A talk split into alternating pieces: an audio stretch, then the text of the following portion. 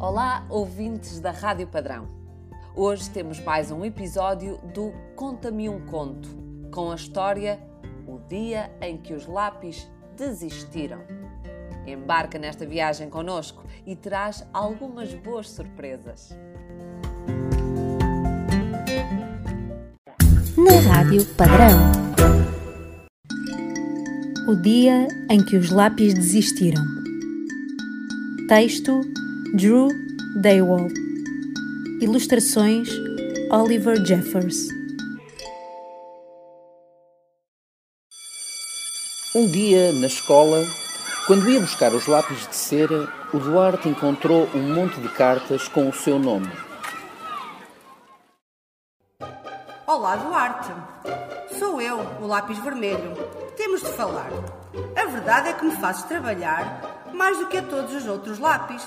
Passo o ano todo sem parar a colorir cabos de bombeiros, maçãs, morangos e todas as outras coisas vermelhas. Até trabalho nos feriados. Tenho de pintar todos os pais natais na época natalícia e todos os corações no dia dos namorados. Preciso de descansar. O teu amigo estafado, o lápis vermelho. Caro Duarte, ouve bem o que eu vou dizer.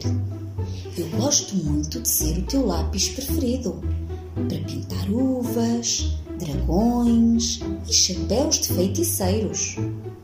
Mas fico muito irritado por deixares que a minha cor maravilhosa saia tanto das linhas. Se não começares rapidamente a pintar dentro das linhas, vou mesmo perder a paciência. O teu amigo certinho, o lápis roxo. Caro Duarte, já não suporto que me chamem castanho claro ou amarelo torrado, porque eu não sou nem uma coisa nem outra. Sou bege, com muito orgulho. Também estou farto de ficar sempre em segundo lugar, atrás do Sr. Lápis Castanho. Não é justo que todos os ursos, cavalinhos e cachorrinhos fiquem para o castanho. Para mim, sobram os perus da consoada, quando tenho sorte, e as espigas de trigo. Agora a sério, quem é que já viu uma criança entusiasmada a pintar espigas de trigo? O teu amigo bege, lápis bege. Duarte, sou eu, o lápis cinzento. Estás a dar cabo de mim. Eu sei que adoras elefantes. Também sei que os elefantes são cinzentos. Só que é muito espaço para eu colorir sozinho. E já nem falo dos teus rinocerontes, hipopótamos e baleias crocundas. Nem imaginas como fico cansado depois de pintar uma coisa dessas. São animais tão grandes. Os pinguim bebés são cinzentos, sabias? E as pedras pequeninas também, os seixos. E se desenhasses uma coisa destas de vez em quando para eu não me cansar tanto? O teu amigo completamente escutado, lápis cinzento. Querido Duarte, tu usas-me para colorir, mas porquê?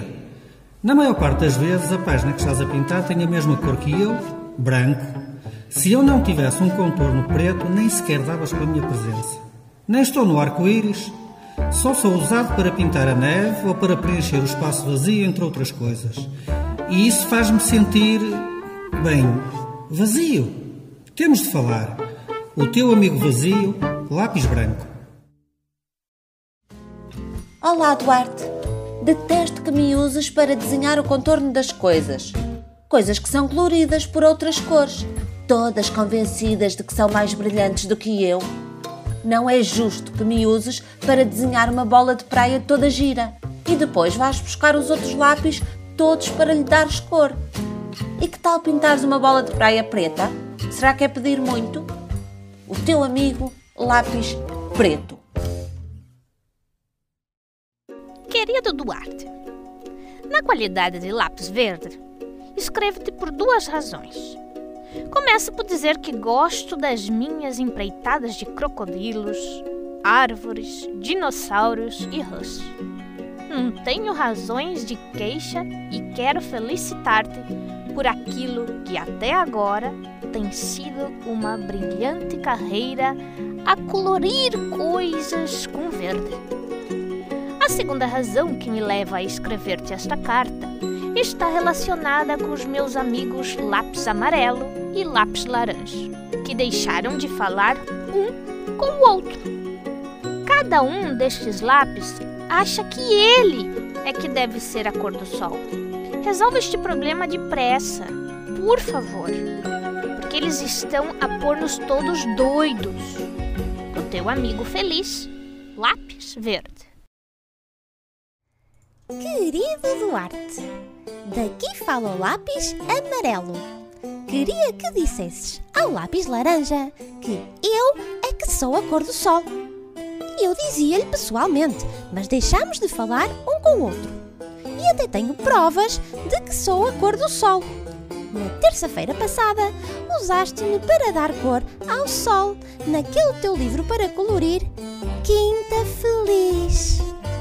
Para o caso de te teres esquecido, está na página 7. Dás logo por mim. Estou a brilhar com muita intensidade por cima de um campo de milho amarelo. O teu grande amigo e a verdadeira cor do sol. Lápis amarelo. Querido Duarte, sei que o lápis amarelo já falou contigo, o grande queixinhas. Ainda assim, podias fazer-me o favor de dizer ao Senhor quanto a tudo que ele não é a cor do sol. Eu podia fazê-lo, mas deixámos de falar um com o outro. Ambos sabemos que eu sou a cor do sol e não há dúvidas, pois tu usaste-me na quinta-feira para dar cor ao sol em duas páginas daquele teu livro para colorir. Um dia no zoo, o desenho da aldeia dos macacos e o do guarda do zoo. Não é bom ter o cor de laranja por perto? Ah, pois é! O teu grande amigo é a cor autêntica do sol. Lápis laranja! Querido Duarte, estou muito contente por ter sido a tua cor preferida este ano, e no ano anterior, e no ano antes desse. Gostei mesmo de todos aqueles oceanos, lagos, rios, pingos de chuva, nuvens carregadas e céus limpos. Mas tenho mais notícias. Estou a ficar tão minórica, atarracado, que já nem consigo espreitar pela abertura da caixa de lápis. Preciso de uma pausa. O teu amigo Minorca Lápis Azul. Duarte, muito bem, miúdo. Agora vais ouvir-me. Não me usaste uma única vez este ano. Por acaso achas que eu sou uma cor de menina? A propósito, faz-me um favor e diz à tua irmã que eu estou agradecido por ela me ter usado no seu livro para colorir das princesas bonitas. Acho que ela fez um trabalho fantástico a pintar dentro das linhas. Agora voltemos ao nosso assunto.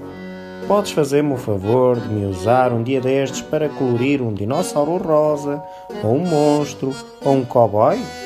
Salta à vista que eles precisam de uma boa borrifadela de cor. Teu amigo por usar, lápis rosa. Olá, Duarte. Sou eu, o lápis cor de pêssego. Por que é que retiraste a minha fita de papel?